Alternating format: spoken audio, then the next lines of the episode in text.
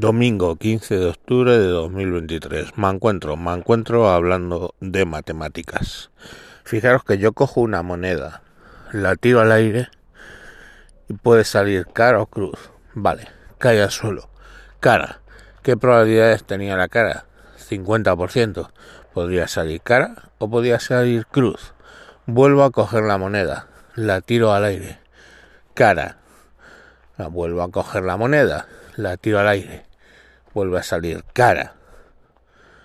Ya llevo tres caras seguidas. Cojo la moneda y la tiro al aire. ¿Qué probabilidades hay de que vuelva a salir cara? Pues 50% y vuelve a salir cara. Fijaros que los matemáticos dicen que en el infinito deberá haber el mismo número de caras que de cruces, matemáticamente, puesto que la probabilidad es del 50%. Entonces, son cada tirada de la moneda son sucesos probabilísticos independientes. Quiere decir que tú puedes estar tirando la moneda al aire y durante toda la mañana estás saliendo cara. Y en un momento dado dices, vale, fijaros qué moneda tengo, apuesto que sale cara, la tiras y puede salir cruz después de haber estado, pues yo que sé, dos o tres horas saliendo, saliendo cara. Insisto, ¿por qué? Porque son sucesos probabilísticos independientes. Ya sé que eso nos cuesta entender. Si una moneda está soltando cara todo el tiempo, matemáticamente, y tú dices, voy a apostar a que va a volver a salir cara. ¿Vale? Pero es que en una sucesión que va hasta el infinito, el infinito es un número muy grande. Entonces, en ese infinito, pues fijaros que entra cualquier cosa, cualquier combinación de caras y cruces va a entrar en ese infinito. Sabemos que cuando llegue al infinito o cuando más se acerque esa serie al infinito, el número de caras y el número de cruces va a ser igual. Pero mientras que no llegas al infinito, tú encontrarás una sucesión donde hay un millón de veces que salió cara. ¿Entendéis? El infinito es muy grande y da cabida a todo. Entonces Mm, dentro de eso hay una serie donde tú lanzas la moneda y te sale un millón de veces cara. Igual que va a haber otra serie que va a sacar pues 300.000 veces cruz. El infinito es muy complicado matemáticamente. Fijaros, yo tengo la seguridad, la seguridad, ¿eh? fijaros lo que os digo, la seguridad matemática que en los números decimales de pi, el 3, 14, 15, 16, que son 16, etcétera, son hasta infinito, yo tengo la seguridad matemática de que mi número de la seguridad social, mi número del DNI y mi teléfono están en esa serie y ordenados de esa manera. O sea, primero el número de la seguridad social, luego el número del DNI y por último el número del teléfono. Están los tres. Y tengo la seguridad matemática absoluta. ¿Por qué? Porque es una serie infinita y en el infinito se puede dar cualquier cosa. Entonces, fijaros matemáticamente lo que son el infinito y lo que son sobre todo las probabilidades. ¿Vale? Entonces, pero claro, eso es en matemáticas. Yo lanzo una moneda matemática y tiene una probabilidad de cara o cruz. Y puedo encontrarme matemáticamente en esa serie infinito donde hay un millón de veces que tiro las monedas y sale cara. Ahora, ¿qué pasa en el mundo real? Si yo tiro la moneda, sale cara, cojo la moneda, sale cara, y tiro un millón de veces esa moneda. Pues que por encima de la matemática está la física. ¿Vale? O la física se construye con la matemática. Y tú puedes pensar que esa moneda físicamente está dopada, o ese dado está dopado para que siempre saque el mismo valor. ¿vale? Está trucado.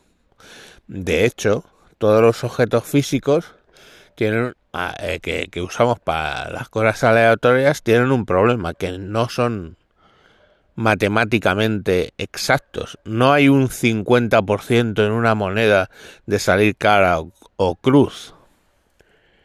La moneda tendrá una tendencia a la cara o la cruz en función del peso de 100.000 cosas, cosas físicas, ¿vale? La forma en que la tiras, todo va a influir en que salga cara o que salga cruz. Fijaros, hay una serie de una serie de delincuentes españoles que se iban a, a los casinos y hacían un análisis estadístico de las ruletas, pero miles de tiradas. Y veían que había una tendencia para sacar más unos números que otros. Cuando sabían de esa tendencia, ellos jugaban mil o dos mil partidas en esa mesa jugando a los números que salían estadísticamente más veces y ganaban dinero y les acabaron prohibiendo entrar en los casinos porque descubrieron que hacían esa trampa.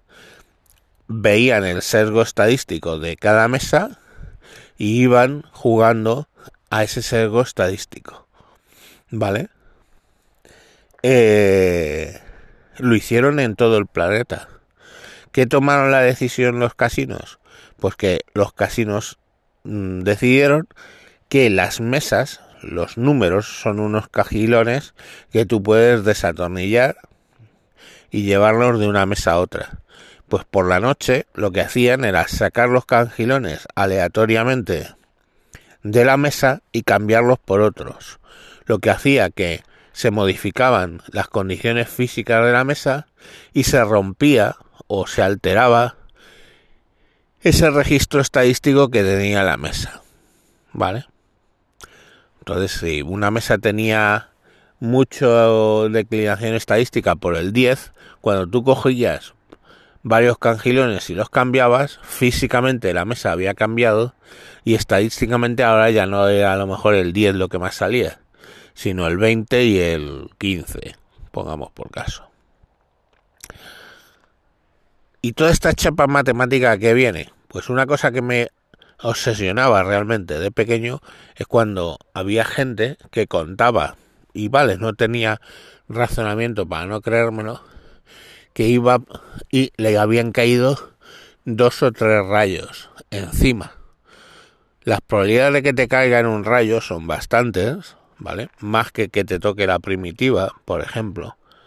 Pero que te caiga un rayo dos veces nosotros lo percibimos como una imposibilidad. Y tres y cuatro y cinco veces, que eran los casos que yo había visto y que me obsesionaban. Entonces yo, que era matemático, me obsesionaba eso, o tenía una mente para las matemáticas, me obsesionaba eso. ¿Cómo pasaba eso? Y entonces Claro, desde el punto de vista matemático, la conclusión es sencilla. Cada caída de rayo es un hecho probabilístico independiente.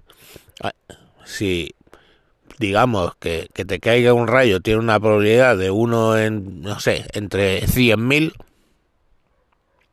entre 100.000 veces que sales a la calle, en una te sale y te cae un rayo. Pues que te vuelva a caer otro rayo, la probabilidad es una entre 100.000. Y que te caiga un tercer rayo es una entre 100.000. Son sucesos probabilísticos independientes. Pero lo que está claro es que nosotros no percibimos eso como normal en el mundo físico. Sí en el mundo matemático, pero no en el mundo físico. Hasta que nos damos cuenta de que ese señor tenía costumbre a ir a las montañas a observar tormentas. Si tú vas a una montaña a observar tormentas, lo normal es que recibas más de un rayo en tu vida. Eso es así. Está claro.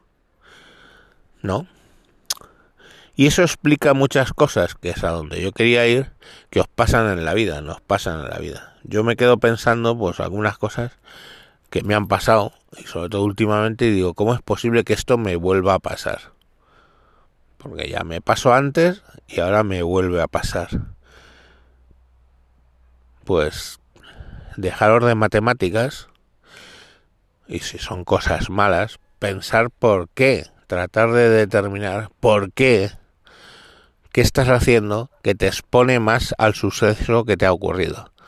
Por ejemplo, si yo salgo a la calle y me roban, no es muy común que te roben, y menos en España. Pero si en un periodo de cinco años sales dos veces a la calle y te roban dos veces, dices, coño, ¿qué estoy haciendo? Y luego vuelves y te vuelven a robar en los siguientes dos años otras tres veces. Coño, de acuerdo que el hecho de que te roben es un suceso estadístico independiente, probabilístico, perdón.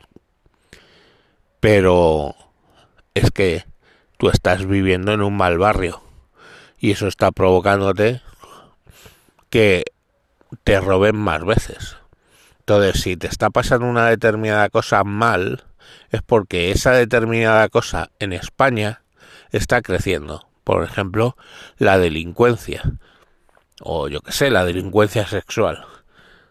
Si de repente te violan dos veces, matemáticamente dices, bueno, es que claro, son sucesos estadísticos independientes. Pero si no, lo que has de pensar es que en España está creciendo el tema de la violación o de los atracos, ¿vale? Lo que queráis. Si te han atracado dos veces, es porque en España se está volviendo un país más inseguro. Y te puedes engañar con las matemáticas, diciendo que son eh, sucesos probabilísticos independientes como te puedes engañar con la moneda que tiras y te sale siempre cara, o casi siempre. Pues te está paseando que es que esa moneda está mal hecha. Igual que España, si te violan muchas veces o te atracan muchas veces, lo que pasa es que España está mal hecha. ¿Vale? Venga, un saludo. Hasta luego.